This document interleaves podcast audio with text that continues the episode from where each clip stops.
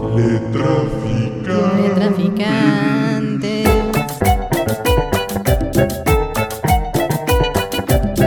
Sus distribuidores favoritos no autorizados de literatura, ideas, artimañas lingüísticas y demás juegos poco familiares con la intención de enviciar desprecavidos, desgraciados y curiosos sin que hacer.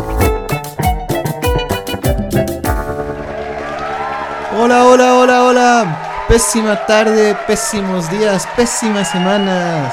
Aquí estamos, letraficantes. Yo, Axel Velasco y Cobda Rocha, perdido por ahí, que hemos capturado a otro letraficante. Aquí tenemos en esta ocasión a Oscar González Zamora con nosotros. Hola, Oscar, ¿cómo estás? Hola, ¿qué tal? Buenas tardes. Pues aquí visitando este bello y hermoso salón donde se respira aire profundo. profundidad de letras, profundidad de letras. De Oscar puedo decir que nació el 27 de julio de 1955 ¿Es correcto? en la ciudad de Cuautla de Morelos.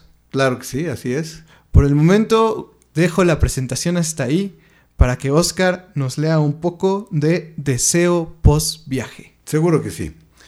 Aquí nos eh, internamos un poquito en lo de la muerte, con los deseos que hay a veces de muchas personas.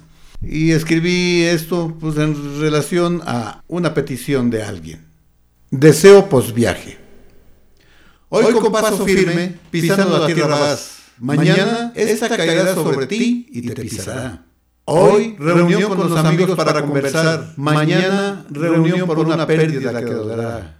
Reflexionando en la vida después de unos tragos de vino endulzando la boca, sentir cómo late el corazón y la muerte buscando a quien le toca.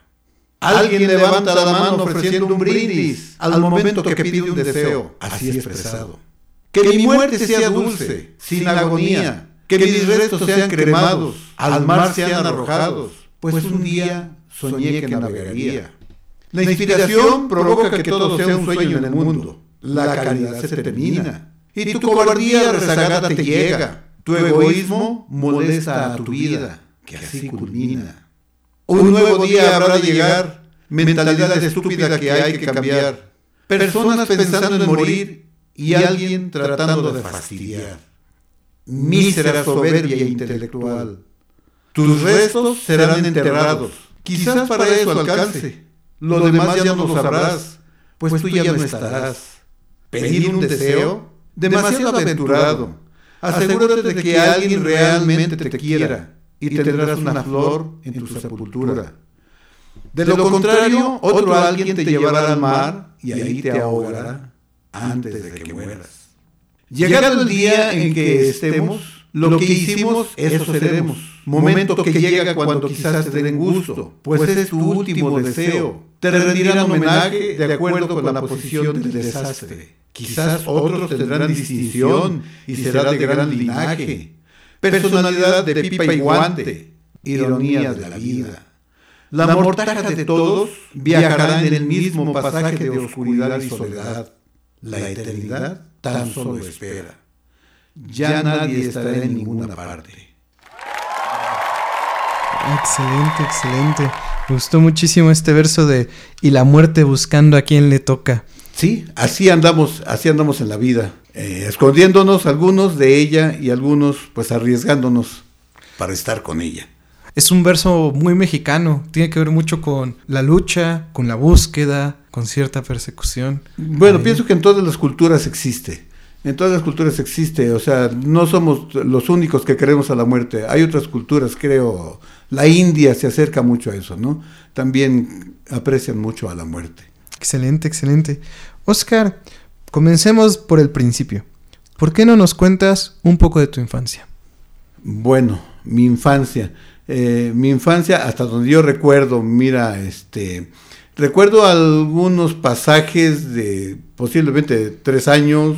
eh, En cuanto mi madre llegaba a la Ciudad de México, se, nos trasladábamos de mi ciudad natal, que es Cuautla, Morelos, y, y llegábamos aquí a la ciudad, pues a veces con, con bolsas, como llegan todas las personas que llegan de, de provincia, pasajes tengo en la, en, la mente, estaba yo muy pequeño, y llegábamos a vivir yo creo que con alguien que conocía a ella, algunos, una tía que teníamos, eh, que teníamos, lo digo mis hermanos y yo, que falleció hace escasos cinco años, este, y de ahí era un peregrinar de una colonia a otra, de un trabajo a otro mi madre, luego de regreso nuevamente a mi ciudad natal y así se me pasó gran parte de mi infancia y te puedo decir de mis estudios primarios, pues estuve aproximadamente cinco primarias, seis primarias, donde pues ni una fue, que te pueda yo decir, esa fue mi escuela. No, no tengo una primaria que haya sido mi escuela. Eh, ya más, un poquito más asentados, más, más tranquilos, la secundaria sí ya la hice directamente aquí en el Estado de México, aquí en Naucalpan, en San Antonio Someyucan, exactamente. Yo estudié en la escuela secundaria 54, maestro Antonio Caso. Ahí fue donde yo hice mi secundaria.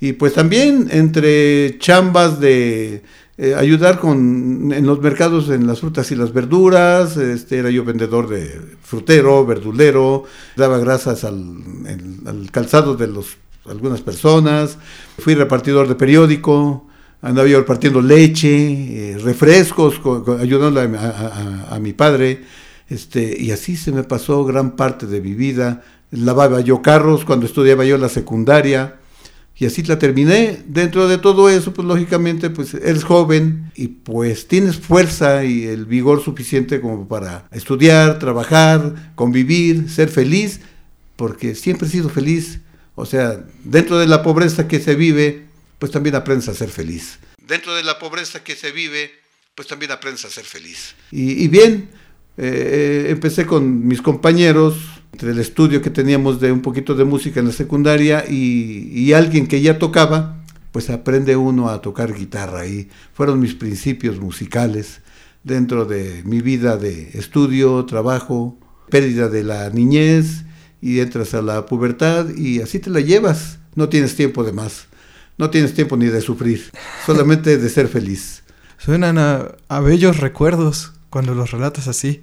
Mucho, sí, sí, sí, definitivamente sí recuerdo mucho mi, mi, mi, niñez y mi pubertad, donde en cierto modo, pues conoces a las niñas, este, desde la primaria, que ya andas ahí, algunos chicos muy precoces, este, dentro, me cuento dentro de ellos, eh, pero bien, muy bien, muy bien. Digo, aprendimos a ser felices en el nivel socioeconómico que nos encontrábamos, aun cuando teníamos que trabajar para comer. E incluso así encontraste tiempo para la guitarra. Sí, sí, sí, sí, me dediqué un poquito y, este y un poquito de suerte que en cierto modo nos llevó al cabo de estar practicando un año y, estar ensayando. Eh, enseguida nos contrataron en un en un este en aquel entonces todavía estaba muy perseguido los músicos este los, los grupos. Eh, nos llevaron a tocar a un cabaret. Y, pues bien nuevas vivencias nuevas experiencias donde en cierto modo yo tuve que este sufrir el, el, tope de que no me dejaban entrar estaba yo tenía yo 17 años y no me dejaban entrar pues era yo el cantante y era yo el, guitarrista, entonces tenía yo que, estar ahí en el grupo. Ahí fue donde empezaste a escribir tú tus canciones. Sí, ya traía yo algo queriendo hacer este algo de escritura. Empecé haciendo traducciones. Trataba yo de hacer algunas, algunos acomodos a las letras. Es difícil que cantes en inglés, entonces cantabas, las cantaba yo en español. Hacía las traducciones al español. Ahí fue donde yo empecé con la, la, escritura. Ahí fue donde empecé. Tenía escasos 17 años, 18, y ahí empezaba yo a escribir.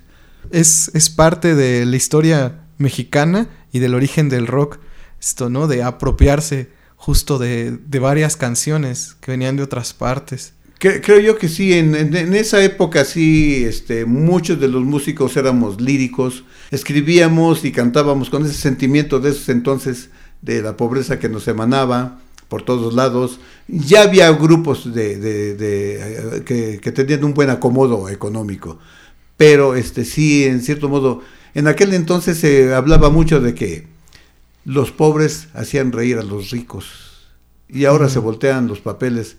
Ahora son los ricos los que hacen reír a los pobres. ¿Tú te veías como estrella de rock a futuro? ¿Como una carrera en la música? Sí, desde luego. Yo creo que todos los músicos, este, eh, dentro de, la mentalidad que traes como escritor, como músico, siempre te ves con esa, eh, con esa visión de, ser una estrella de rock. Eh, Dentro de mis sueños, en aquel entonces, estoy hablando del 74, 73, 74, eh, en mis sueños estaba irme para Nueva York porque estaba muy fuerte el rock allá en, en Estados Unidos, en Nueva York sobre todo, que supuestamente se juntaban allá las, las- los grandes cantantes de, de barrio. Este, ¿Quién no recuerda a un Bob Dylan, que en cierto modo hacía mucha, mucho ruido por allá? Y después pues todos los grupos rockeros, que fue de lo que en cierto modo nos alimentamos muchos de los grupos mexicanos, las noticias que nos llegaban. En aquel entonces que debemos de recordar, la difusión de películas, de películas musicales no era tan vasta como ahora. Pero este sí, lo poquito que veíamos en revistas, en periódicos, eso nos bastaba para hacernos esa pequeña ilusión de ser una estrella de rock. Ah, qué chido. Además, pues hasta el mismo Bob Dylan ya tiene su premio Nobel de literatura. Sí, exactamente, sí, o sea, vamos, no soñábamos con eso exactamente y creo que ni él tampoco, pero sí, este, muchos de, de- de- de esas, de esas personalidades este, perseguían, perseguían todo eso, el estrella, bueno, no el estrellato, sino en cierto modo muchos de los ideales de ese, de ese entonces era dejar un, un mensaje. En muchas de las canciones de aquellos entonces era el mensaje que dabas tú en tus composiciones. Y yo creo que para muchos poetas de aquellos entonces era dejar un mensaje para la posteridad. ¿Y qué mensaje querías dejar tú? Este, bueno, hoy, hoy, hoy, hoy quisiera yo en cierto modo eh, decir eso, ¿no? El mensaje que hay hoy que en cierto modo nos están dando la oportunidad a, los, a los escritores y a los poetas hoy con la nueva mentalidad eh, de, de- de la juventud que hay, eh, de escribir, este, que continúe la palabra, que continúe la palabra, pero ahora ya en cierto modo no a un nivel de, de gente, de ricos, sino que en general, porque también abajo en los medios eh, sociales de los pobres también hay muy buena palabra. No es necesario ir a la escuela para poder escribir, es porque pues la poesía se escribe con el sentimiento, ¿no? con las vivencias que tienes, con toda la experiencia que hay, que es el lema que yo agarré y te puedo decir, en base a eso escribo, a mi sentimiento y a mis vivencias que tengo de la vida. Eso es muy, muy bello. Además, como lo describiste, emana. Sí, claro. Sí, sí, sí. Yo creo que en, to- en todos los ámbitos, ¿no? Estés en un nivel social económico bastante alto o bastante bajo, a todos nos emana el sentimiento, nos emana esa, esa inspiración de poder escribir lo que sientes, lo que has vivido y lo que estás sintiendo en ese momento. ¿Crees que ha cambiado mucho cómo escribías en esa época a cómo escribes ahora? Sí, desde luego, sí, sí, sí, definitivamente. Sí ha cambiado mucho, de hecho, este, vas agarrando técnicas eh, de acuerdo a los talleres, eh, los poquitos talleres que he visitado, que he tomado. Sí, sí, sí, sí, agarras, agarras técnica, agarras palabras nuevas, este, nuevas vivencias. ¿Te dirías algo a ti en tu versión joven desde donde estás ahora? Este, me siento joven, me siento joven, aun cuando ha pasado el tiempo, este, me siento joven. Este, he convivido con mucha gente joven y eso me da vida. Creo yo que es, un, es una parte de, de mi vida que ha estado bastante, bastante llena de eso. En mi trabajo convivo con muchos niños y es increíble y es muy satisfactorio que un niño de 10 años te diga, Oye, güey, ¿me puedes cambiar uno de a 10? y bueno, pues sí se lo cambias. sí, con todo gusto, digo, ya te quitó muchos años de edad y claro que se lo cambias. Bien, bien, eso ha sido bastante bueno para, para, para mi existir, ser joven, ser joven. Y me siento joven. Es más, estoy joven. Sí, claro que sí. ¿Por qué no nos dices un poco en qué trabajas ahora?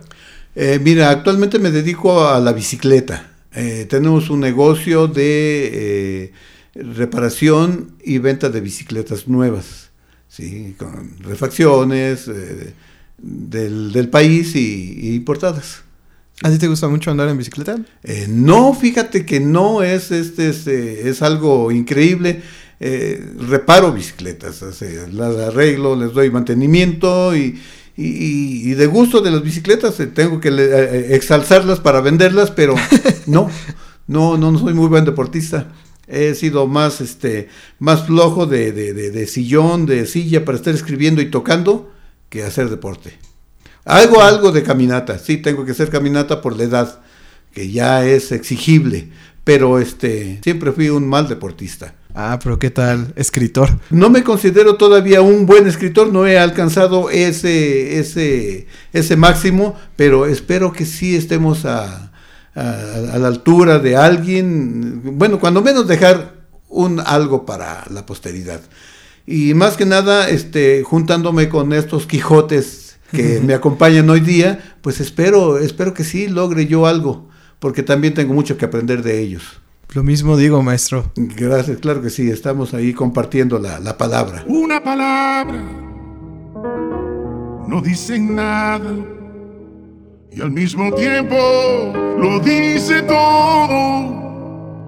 Igual que el viento que esconde el agua, como las flores que esconden el lodo, como la lluvia sobre tu cara o el viejo mapa de algún tesoro, como una hoguera que no se apaga, como una piedra que nace polvo, porque en tus ojos están mis alas y está la orilla donde me ahogo.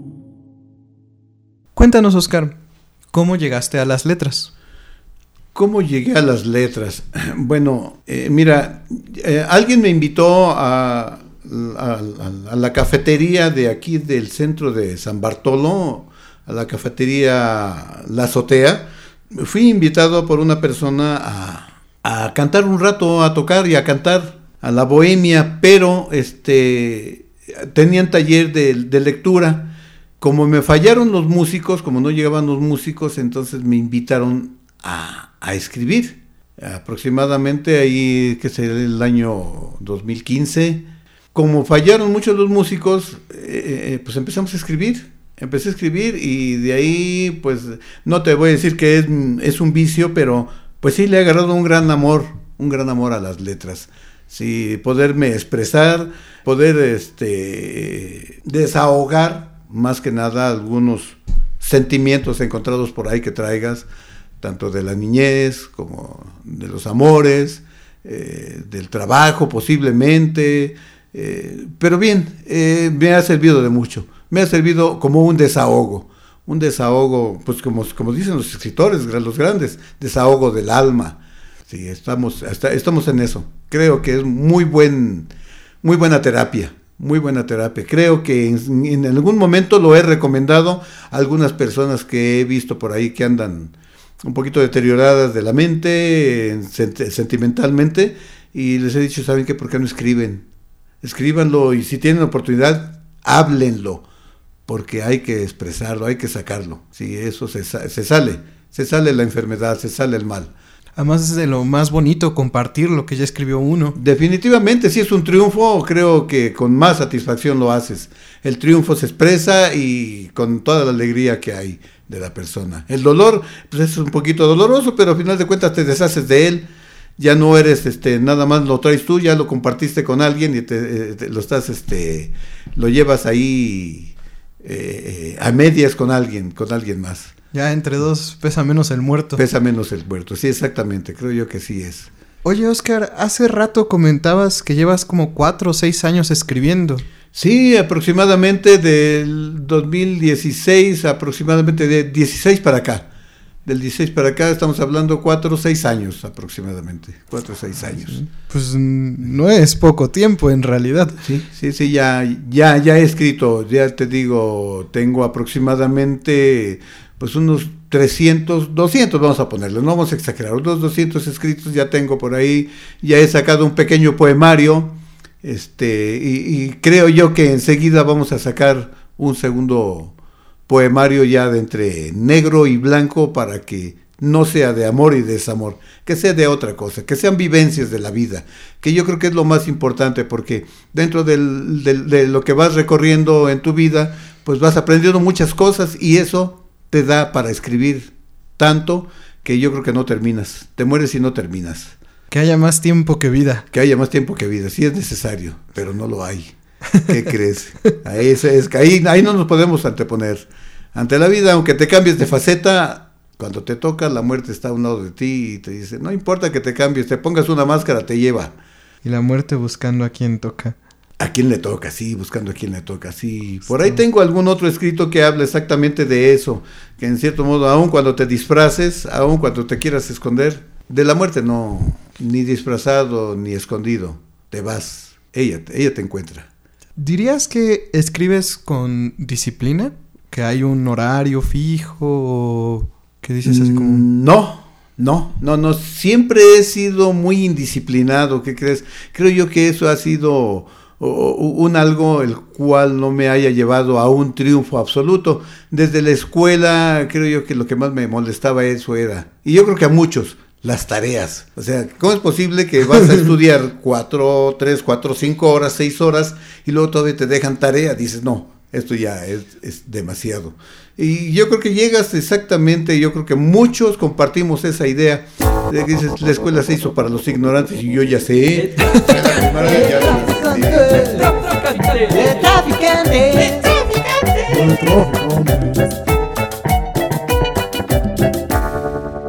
Entonces, creo yo que es indisciplina la mía. Si no tengo una disciplina de leer, no tengo una disciplina de escribir.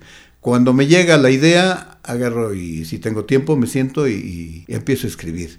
A veces lo escribo tan rápidamente que en una hora termino algo y a veces no. A veces me tardo, pues, ves, dos meses. ¿Tú sueles volver a tus escritos? Sí, sí, sí, sí, sí puedo volver fácilmente. Leo lo que yo escribí hace 15, 20 días y- y lo vuelvo a retomar. Vuelvo a retomar el tema, sí, sin problema. Si lo vuelvo a retomar, ya sea con un whisky o algo que te estés tomando, con un tequila, con lo que se te apetezca. Es bueno, es bueno eso. Lo único que sí te puedo decir, no fuma, y sí me gustaría fumar, sí me gusta el, el- el- el olor a tabaco, pero este, eh, mi organismo no lo acepta. Es por eso que no fumo. Y no tengo vicios. Me tomo una, dos y tres copas para inspirarme, nada más. No tomo más. Ah, excelente. Hasta eso me considero un escritor limpio en ese aspecto. Sucio por lo demás. ¿Quisieras compartirnos esta lectura de Todo pasa, nada queda? Seguro que sí, con todo gusto.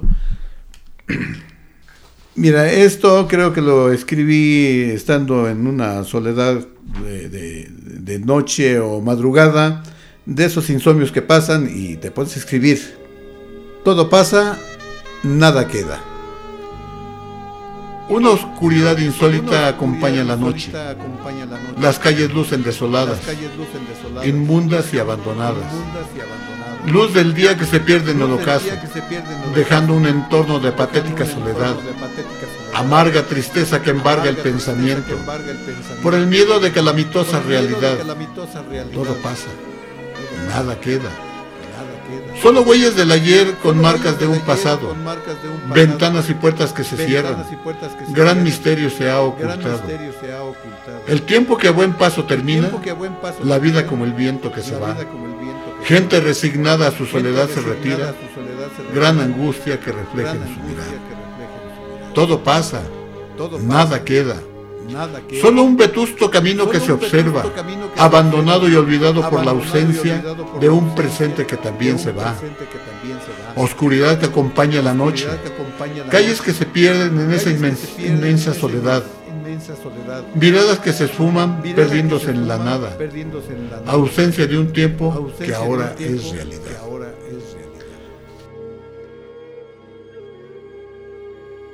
Creo que son pasajes de alguna vida de niñez que te queda en la mente y las recuerdas en algún momento de no sueño, porque ese no es un sueño, y pues te pones a escribir.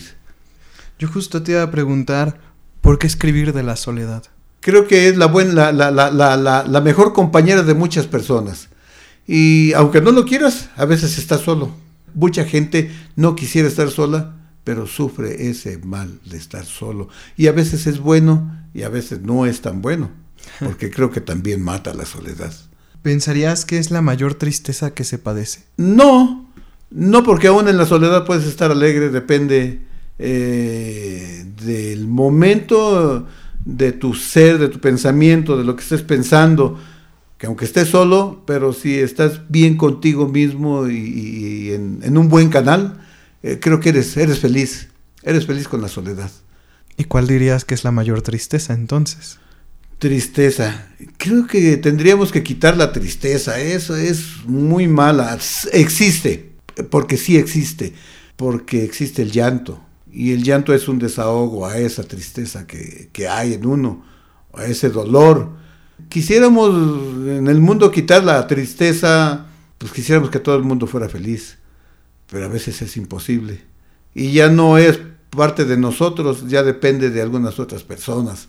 Gobiernos que tienen problemas a la mejor de territorio que no, no, no nos incumbe a, a, los ciudadanos, pero nos involucran y sufrimos esas guerras que no son de nosotros. Y ahí es donde llega la tristeza de que pierdes tu lugar, tu tierra, pierdes eh, familia, amigos y hasta la, nacionalidad. Hay veces que no estás con, ese, con esa idea y te dices, yo me cambio de bando y voy a pelear en contra mejor. Pero creo yo que habría que quitar la tristeza del mundo. Es imposible, pero a lo mejor algún día. A lo mejor algún día. Imagine all the people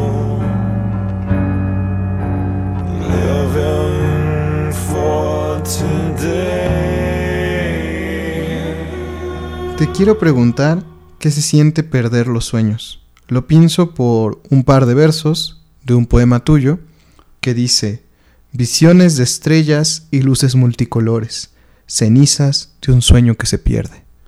Bien, ahí estamos hablando de sueños que tenemos. Eh, eh, mira, como te decía hace un rato, en algún momento de mi vida cuando empecé de músico, pues no te digo que no probé las drogas, sí, probé las drogas.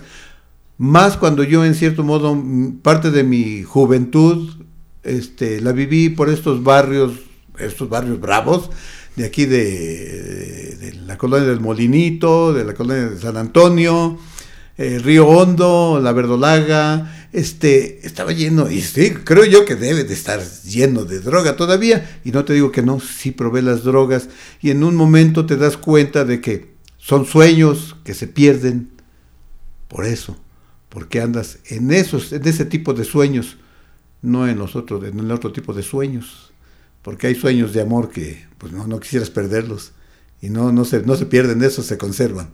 Pero los otros sueños sí son pasajeros. En cuanto la droga se te pasa, ya, te quedas sin sueños.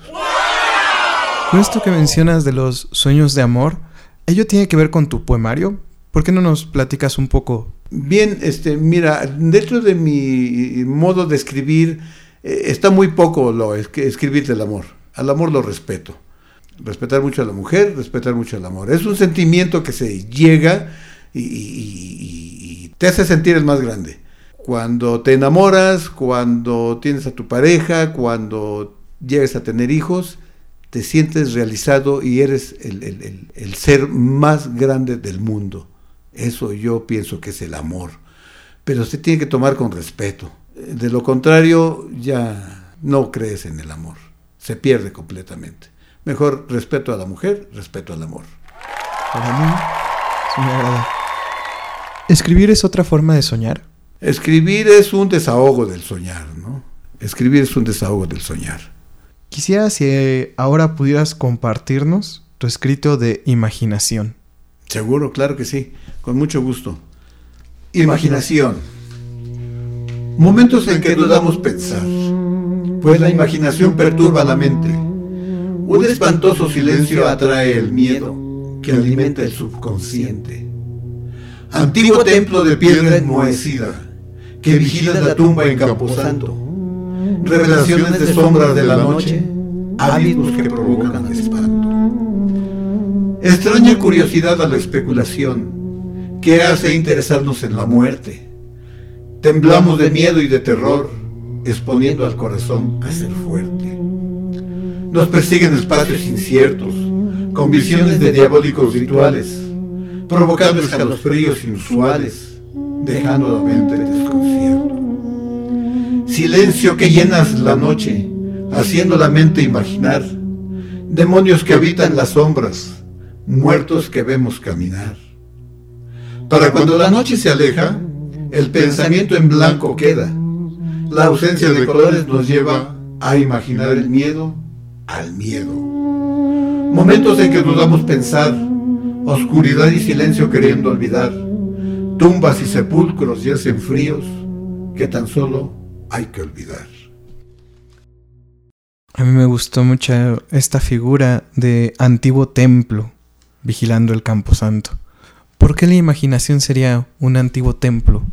Mira, en, la, vivencia de, niño, cuando yo oh, recorría basureros y pasabas por baldíos, también había panteones ya. Entonces eh, te quedan los recuerdos de aquellos tiempos de frío, de pobreza, de hambre, donde pues llevas apenas acaso un suéter y está haciendo el frío del demonio, pero estás muy niño y resistes bastante. Las visiones que hay pues son piedras y, losas frías de los, de los sepulcros, se te quedan marcadas en la mente y bueno, es recordar recordar muchos pasajes de eso, que es lo que me hace escribir, o sea, te puedo decir, son vivencias, vivencias que tuve, eh, visiones que tuve de aquellos tiempos, eh, había mucho misticismo en aquel entonces, los padres te decían, eh, ahí espantan, ahí sale el muerto, hoy se ha ido acabando, vas creciendo, te vas formando tus propios ideales y pues son tan simplemente recomendaciones que te dan los padres para que tengas cuidado. Pero la visión se te queda, y eso es lo que escribes. Eso es lo que escribes. Está de lujo. Alguna vez escuché esta frase, que es que solo hay dos tipos de poetas. Los tanáticos, los que hablan de la muerte, y los eróticos, que hablan del amor. Por lo que entiendo, tú te vas más hacia la muerte. Sí, estoy en eso, digo, vamos, en cierto modo, no, no tengo que olvidarla, digo, ya que en cierto modo, por el tiempo que ha pasado, estoy más cerquita de allá que de acá. Pero este, me, me trato de alejar, ¿eh? No te creas. Trato de alejarme. No me gusta mucho la idea de llegar al final de, del camino. ¿Qué es la suerte? ¿Existe? Claro, claro. Yo sí creo mucho en la suerte. Definitivamente, la suerte y el destino. Mm, algunas personas con las que he platicado no creen en el destino, no creen en la suerte. Yo digo que sí existe. Eh, te puedo decir de mi pobreza que yo viví de niño, a la actualidad, no te voy a decir que soy rico porque no, soy rico, mm, no tengo dinero, ¿no? O sea, vamos, todos trabajamos para poder eh, vivir lo mejor que se pueda y para comer, pero no, soy rico, qué bueno fuera. Pero este, la suerte me ha llevado por muy buenos caminos y he logrado salir adelante, salir adelante con mi familia, este, estoy orgulloso, estoy satisfecho con mi suerte, Agradezco infinitamente a mi suerte, eh, agradezco a la vida, a ese destino que me deparó, muy bueno, que tan es tan bueno que, mira, estoy ante estos Quijotes que me están empujando a seguir, a seguir con la escritura. Les agradezco a ustedes, Quijotes modernos, a seguir en la escritura. No, pues, de un maestro a otro. Gracias, gracias. Sí, que nos sigamos dando impulso. Seguro que sí, claro, sí, sí, no, inclusive de lo que tengan ustedes, adelante, tratar de tomar lo mejor. Creo que todo lo que tienen ustedes es muy bueno, aparte de juventud, así es posible. Ustedes me dicen dónde se vende y voy a comprar algo. algo de juventud, aunque sea unos kilos. ¿La vida es tan solo un cuento? Bueno, así lo tomamos, ¿no? La vida es tan solo un cuento, porque sí es un pasaje bastante, para muchos, bastante, eh, con mucha, eh, con mucha, ¿cómo se dice? Con mucha emoción. Con mucho, para muchos no. Para muchos el cuento es, eh, en cierto modo pasa desapercibido, tan solo es una página del cuento. Pero para muchas personas eh, la vida es un cuento y con un gran contenido, ¿eh? O sea, de emociones, de vivencias, de tristezas, de, de muchas cosas, hasta que no termina el cuento. Toda una aventura. Toda una aventura, exactamente. Esto lo pregunto por otro de tus escritos, que es, ¿qué es ser un gusano de fruta podrida? Un gusano de fruta podrida. Cuando en cierto modo te sientes, eh, digo, en algún momento alguien que tomó, alguien que se dedicó al vicio, este, se ve la piltrafa que queda de uno, y digo, hasta uno personalmente cuando vas en la calle y ves a alguna persona ebria que está tirada en la calle y, y dices, bueno, creo que no nos damos cuenta, ¿no? De lo que somos. Muchos terminamos en eso y muchos logramos ni entrarle. Eh, entonces se me ocurrió, se me ocurrió este, escribir eso eh, basándome pues en las visiones que tienes en la calle de mucha gente tirada que y en algún momento que tú tomaste, bueno, yo tomé, porque no te digo que no tomé, si en algún momento me puse bastante ebrio y terminé quién sabe cómo. No me acuerdo, pues estaba yo ebrio. y este y sí, ya lo empiezas a reflexionar y te das cuenta de que eso es lo que somos algunos gusanos de fruta podrida. ¿Cuál crees que sea la potencia de la imaginación? La potencia de la imaginación, wow para muchas personas en el mundo tienen un gran potencial en la mente, tienen un gran potencial para escribir, para, para poder expresar todo eso que tienen, pero pues creo que también tienen miedo o vergüenza, ¿no? No sé si sea, vaya compaginado el miedo con la vergüenza, pero podría ser el miedo a que sepan quién soy o cómo soy, por eso no lo escriben, ¿sí? O la vergüenza, que podría ir también muy encaminado a decir, no, no, ¿para qué digo cómo soy? No, qué pena yo digo que va más que dado por ahí, por ese lado, pero potencial de la mente todos tenemos, todos tenemos.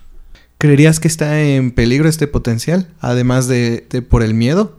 No, no, no, no, no. No, esto yo creo que va, va, va, va, incrementándose más, cada día más va saliendo más gente que escribe. Ya tiene rato, creo yo, que donde tengo conciencia de todo esto, de la escritura, desde los años 70 ya hay un gran potencial de muchos, muchos jóvenes y aún gentes mayores que escriben y buscamos tan solo un espacio para expresar. Es lo que falta, espacio para expresar. Por ello da más gusto que estés aquí en Letraficantes. Claro que, que sí. Compartas el, un montón. Claro que sí. Y el momento que ustedes me digan, eh, estaré presente para con ustedes para expresar todo eso y más de lo que sigamos sacando, de lo que sigamos produciendo hace rato decías esto de uno no puede hablar sino por cómo vive. Que hacías la, la, comparación de, bueno, el Quijote hablaba de tabernas porque era lo que había en su época, pero en mi época hay otras cosas. Ah, sí, ¿no? claro, desde luego, sí. O sea, es, es bien importante eso, hablar con el léxico que hoy tenemos. O sea, hoy hablamos de antros, que si el, yo creo que si encontráramos al, a Don Quijote y le preguntamos de un antro, pues yo creo que nos mandaba muy lejos. él no conoce los antros, él conoce las tabernas, que muy parecidos, ¿no? Yo creo que es lo que quedó de los... Los antros quedaron en lugar de las tabernas. Le cambiaron la música y los colores, pero sigue siendo hasta sigue el mismo sabor. Mismo, exactamente. Siguiendo con, con el Quijote, te quiero preguntar, ¿qué significa tener una mente dislocada? Una mente dislocada, bueno, ahí en cierto modo hablé con algunos términos, bueno, más que nada lo dislocado, ¿verdad? El término de dislocado es eh, posiblemente estar un poquito equivocado, un poquito loco, un poquito desqui desquiciado, ¿no? O sea que, bueno, loco y desquiciado que es lo mismo o muy parecido. Pues son momentos en que no te encuentras, no sabes qué es lo que quieres, no sabes hacia dónde vas eh, y hay muchas cosas. Hay muchos detalles ahí que mucha gente en la actualidad pues anda así, ¿no? Con la mente dislocada por, por el tiempo que hay mucha presión de trabajo, mucha presión de dinero, mucha presión en, en, sus hogares posiblemente, hay muchos problemas. ¿Cuál crees entonces que sería la tarea del artista? La tarea del artista. Bueno, el artista es como nosotros que nos dedicamos a la escritura y a la poesía, más que nada es embellecer esas, esas palabras, ¿no? Dejar, dejar ese, ese buen mensaje a, los, a los que nos lean, a los que nos puedan leer y nos quieran leer, ese buen mensaje de decirles, este, pues a lo mejor el buen comportamiento, el buen hablar, la buena expresión hacia, su, hacia sus semejantes, a su familia, sus hijos, su esposa, creo yo que todo va encaminado a eso, ¿no? A tener un buen uso de la palabra. Que claro, lógicamente, también si te vas a la cantina, taberna o, o el antro, pues lógicamente ahí usamos esas palabras y nos desahogamos y con gusto lo decimos. ¿Tú crees que existan los, los genios? Y si es así, ¿qué significa ser genio? Este, bueno, se ha usado esa palabra de genio, eh, que inclusive yo la uso en alguna, eh, en alguna frase que tengo por ahí, eh, donde los genios pues están considerados gente que a lo mejor sabe mucho, a lo mejor no ha estudiado mucho, pero sabe mucho. Y algunos genios que se han hecho, pues sí, porque han estudiado mucho y llegan a, lugares de, la, de, la materia, o lugares del estudio, pues bastante altos. Eh, los genios, te digo, más que nada en el, en el mundo de, la- de las palabras es aquel que sabe mucho o aquel que en cierto modo puede resolver los problemas tan rápidamente como el, el genio que sale de la, de la lámpara, maravillosa, ¿no? O sea, ese genio te resuelve los problemas de volada, ese es un genio, pues vaya que sí es un genio. ¡Demonios, Gob! ¡Eres realmente un genio! Es la mejor respuesta que he recibido. Tu cociente intelectual debe ser de 160. Eres realmente una maravilla, Gob. ¿Te arrepientes de algo? ¿O te gustaría cambiar algo de tu vida pasada? No, no, porque he sido feliz. eh, a comparación de algunas otras personas que en, cierto modo hemos entrado en alguna controversia, y yo sí creo en la felicidad, sí creo en el amor, he sido inmensamente feliz, he tenido mucho amor en la vida, eh, empezando por el de mi madre, que lo recuerdas, y yo creo que todos recordamos a ese ser tan entrañable en nosotros, desde ahí comienza ese gran amor y la felicidad de uno, parte de lo- la felicidad que tú conservas es porque en cierto modo lo, lo mamás de tu mamá. Felicidad y desde ahí empieza el amor, el gran amor. Entonces no cambiaría yo nada de mi vida porque si no, no sería tan feliz. Sabias palabras.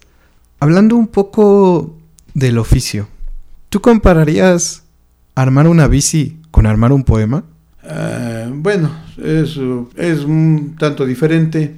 Eh, aun cuando, pues para armar una bicicleta, pues también tienes que tener sentimiento, ¿no? Pero más que nada la- el conocimiento mecánico, eh, eso es un arte manual, es un arte mecánico que ya está, ya está realizado, y nada más tienes que armarlo, ajustarlo, con un poquito de sentimiento, claro, lógicamente, pero lo otro no, lo otro es sentimiento, es diferente completamente. Escribir con sentimiento es en algunos, en algunas ocasiones pues casi estás llorando, recordando lo que estás escribiendo, porque pues como el, el dicho lo dice, ¿no? Este, recordar es volver a vivir. Y todo el mundo quisiera el tiempo poder regresar los recuerdos y los buenos tiempos. Porque recordar es vivir y todos queremos vivir más.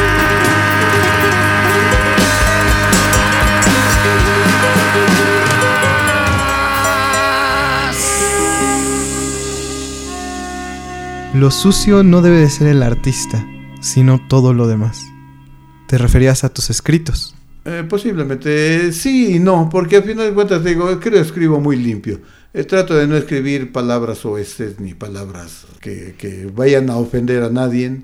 Eh, al contrario, creo que tengo palabras que puedan endulzar el alma de alguien, o pueden darnos un poquito de aliento. La muerte, a final de cuentas, pues, no creo que sea tan mala. Todos se han muerto y nadie ha vuelto a decirnos que está bien feo por allá o que duele. Ahí sí ya no. ¿Dirías que te censuras algo a la hora de escribir? No, simplemente nada más este por el, es- el estereotipo de mi persona, pues trato de no ser tan vulgarón o tan decir palabras tan fuertes. Pues imagínate, feo, pobre y, y mal hablado. No me van a recibir en ningún lado. ya salió en verso. Sí, sí, sí, pero poeta, eso como no, no ha de abrir las puertas. ¿Qué lección le darías a alguien que se inicia como artista? ¿Qué lección? Bien, este, pues mira, yo creo que no lo hice yo y, entraría yo aquí en, en la discrepancia posiblemente de- de- de decir, yo no lo hago, pero sí te lo digo a ti, estudia. A fin de cuentas es, es- es- es bueno aprender, aprender las letras y las palabras. Es a bien decir, ¿no? Es a bien decir, porque desde que te mandan al, al kinder te dicen, es que vas a ir a aprender las letras. Y, vas a aprender las letras, ¿no? Entonces, aprender las letras y las palabras, creo yo que es lo mejor para poder expresar abiertamente todo. Digo, claro, el, el estudio te da conocimientos donde alguien ya los experimentó y pues ya será tú como lo tomes. Ya esa vivencia de esa persona que escribió el libro, cuando tú lo leas, pues ya le vas a dar el enfoque que tú, que tú crees conveniente. Que algunos diremos, no sabes que yo no creo en, ese, en, ese, en esa idea de ese tipo. Eh, del, el- el- el- el- la- lo que yo, la lección que les daría es esa, o sea, vamos, en cierto modo, jóvenes, este, le- lean, aprendan, aprendan las letras, aprendan las palabras, las bellas palabras, y posteriormente, con sentimiento, escríbanlas. Escríbanlas, desahóguense de ahí, digan todo lo que piensan. Eh, creo yo que sería lo más, la lección más grande que podría yo darle a todos los jóvenes, que estamos muy lejos de ello porque pues la educación no está tan buena. Eso ya no depende de, de nosotros, eso ya depende de otras gentes. Y bueno, si inclusive lo podemos ver, que yo recuerde la secundaria, que fue la que más le tomé afecto, porque tengo la primaria estuve para todos lados. Pero en la secundaria yo recuerdo que mi profesor de, de formación académica, ¿cómo se llama? El, la orientación vocacional. Lo conocí, lo vi dos veces en el año, en los tres años que estuve y ya no lo volví a ver. Jamás. Entonces dices, pues ¿quién te va a guiar? ¿Eres tú o tú? Así sales adelante con tu sentimiento, con tu fuerza, con, con lo que traes por dentro. Eso es lo que te hace ser. Así que muchas veces pues cae uno en el vicio, ¿no? Y se queda uno ahí. Pero con un poquito de suerte salimos adelante. Si existe la suerte, ya hablé de suerte. Sí, en definitiva. Viviste un tiempo en Estados Unidos, Sí. en Los Ángeles. ¿Cómo fue esta experiencia de estar en un lugar donde todo el mundo hablaba otro idioma? Bien, mira, te puedo decir que desde aquí empecé a tener así, alguien me decía, cuando llegues a Los Ángeles no vas a encontrar otro, un ambiente completamente diferente al de aquí de México, allá es como otro mundo, como, como, no, no, no, no, y te imaginas así, dices, puta, yo creo que como es el, el, el país de las maravillas, hasta vas a encontrar hasta este, naves espaciales y toda la cosa, y no te vas dando cuenta que es tan igual que aquí, un poquito de nivel socioeconómico más alto, pero es igual. La gente piensa, ríe, llora y actúa igual que aquí. Te levantas temprano para ir a trabajar, tienes que ir a trabajar para comer, comes rápidamente, te regresas a trabajar. Lo mismo, lo mismo, no cambia nada. Alguien decía, bueno, pero es que allá ganas en dólares, pues también gastas en dólares. O sea, no hay cambio. Y el pobre es pobre en Estados Unidos y es pobre aquí en México. ¿Alguna, alguna anécdota que te puedo decir de allá? Bueno, alguna, un, un- un- mensaje que, que- bueno, no una, es una frase de un tipo que me encontré por allá, que estuve platicando y tenía tan poquito tiempo en Estados Unidos y ya había hecho una gran fortuna. Y yo le preguntaba, oye, ¿cómo le hiciste? Pues dime, ¿cuál es el truco? Y me dice, mira, el que no es rey en su pueblo, no es rey en ninguna parte. Ah, caray. Él me dijo, yo allá en México, yo tenía una empresa. Troné por las devaluaciones que hay aquí en la Ciudad de México y dejé mis deudas, agarré los poquitos de ahorros que tenía y me vine a Estados Unidos. Aquí en Estados Unidos puse algo parecido de mi empresa y continué. Ahí está la base. Si no eres rey en tu pueblo, no eres rey allá. O sea, te vas de aquí como obrero, eres obrero allá, no eres más. Claro. Y si eres poeta aquí, eres poeta allá. Definitivamente anduve yo buscando por allá este algún lugar donde yo pudiera este involucrarme con la escritura, pero es difícil y no por el no por el idioma, es difícil por la cultura. Eh, la mayoría de las personas que están en Estados Unidos, la sociedad latina, son gente de provincia, la mayoría, podemos decir un 95%. 5%, vamos a poner un 10 para no exagerar. Un 10% son de la Ciudad de México. Todo el 90% es gente de la, de, los- de la provincia, que se van a trabajar de jardineros, de albañiles, de al campo y, y todo eso. Y te puedo decir, yo no, no conozco el campo, ni allá ni acá. Toda tu vida has estado en la ciudad. Eh, mi vida fue en la ciudad, sí, exactamente, en la vida fue en la ciudad, trabajé eh, repa- en, en- en- en reparación de bicicletas, exactamente, como mecánico de bicicletas trabajé allá, y posteriormente estuve en, una, en un centro comercial como encargado, como jefe de cajas, allá en Estados Unidos. Y posteriormente eh, lo que me hizo hacer un poquito de dinero fue que yo fui a capacitar, dar capacitación allá a la gente de un centro comercial. Eso fue. Lo, yo lo aprendí aquí en México y lo fui a exponer allá a Estados Unidos. Llevando de aquí para De allá. aquí para allá, sí, exactamente. Increíble, pero cierto. Y yo lo puedo decir con mucho orgullo. Dejé algo de, de un, buen verde mexicano allá. Pero está quemado el mexicano allá. Si algo se pierde, fue un mexicano. Sigue habiendo un montón de racismo. Sí, ¿no? sí, sí, sí, sí. Sí, para el mexicano sí. Y desgraciadamente, como todos los sudamericanos, como somos latinos, pues todos parecemos mexicanos. No hablan de que fue un salvadoreño, o un ecuatoriano, o un brasileño, o un argentino. No. Como estamos tan cerca de Estados Unidos, si se pierde algo, si hay algún robo o algún delito, fue un mexicano. Ahí es el gran problema que tenemos en Estados Unidos. Yo ya estoy la madre pongan sombrero. Escucha entonces cuando digo, no me llames frijolero. Ya que existe algún respeto, no metamos las narices. No que inflamos la moneda, haciendo guerra a otros países. Te pagamos con petróleo o intereses nuestra deuda. Mientras tanto no sabemos quién se queda con la feria. Aunque nos hagan la fama de que somos vendedores de la droga que sembramos, ustedes son consumidores. ¿Qué piensas que es lo más importante que te ha dado la escritura?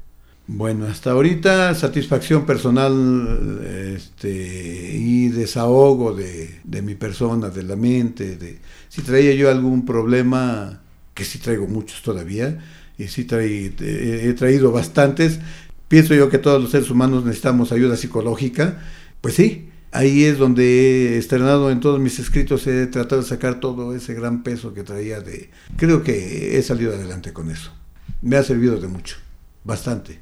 Te voy a proponer un pequeño juego. Yo te digo una palabra y tú me respondes con la primera palabra que te venga a la cabeza.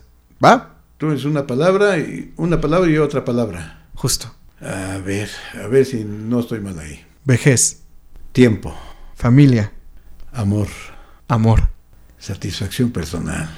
amigo, Gran, gran en la vida, gran en la vida, grande en la vida. silencio, Descanso. miedo, No lo tengo en la mente, perdón.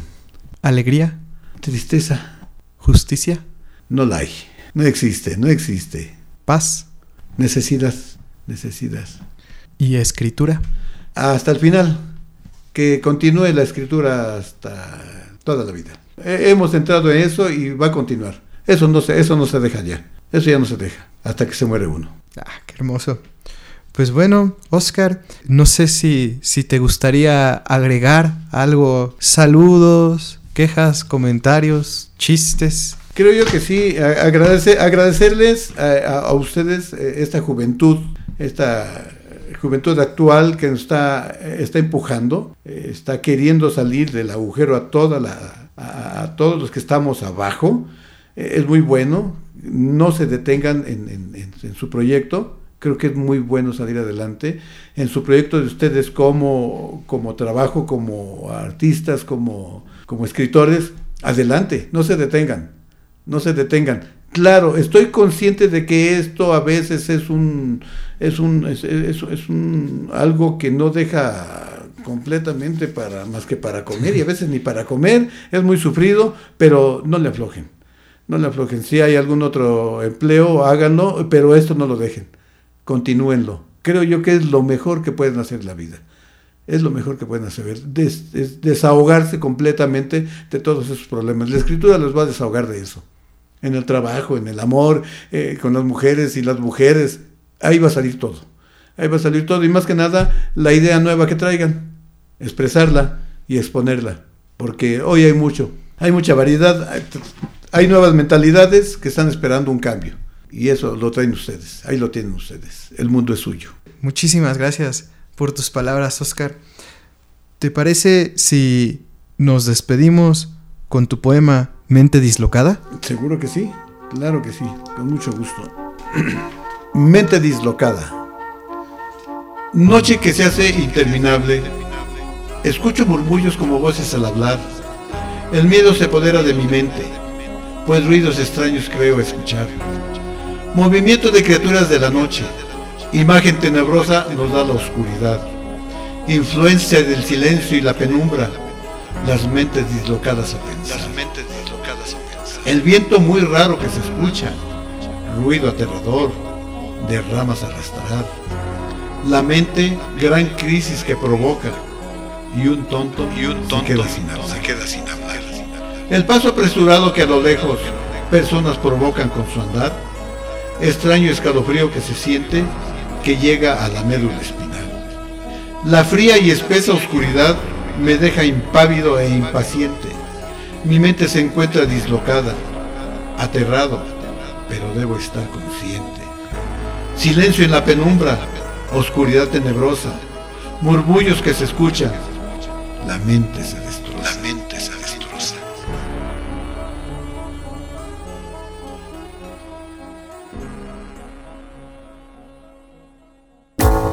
Y esos piojos somos los humanos. Para verga, verga y media. No, ese es Pelé. Fueron puras fruslerías para perder el tiempo. Es más, hasta profesores de literatura, si quieres. Sí, para que termine de ser bien chocante el programa. Tipo que dice, Dios, no quiero morir virgen. Y entonces Dios lo hace inmortal. En contra de la iglesia de Satanás, aquí no. ¡Satanás! Sexo ya tenían todas las especies. Como los restos y ruinas de esos desgraciados malagradecidos no sabían lo que tenían enfrente. Y ahora ni descansan en paz, ni con propósito.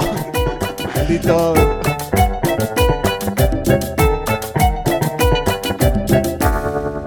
Gracias.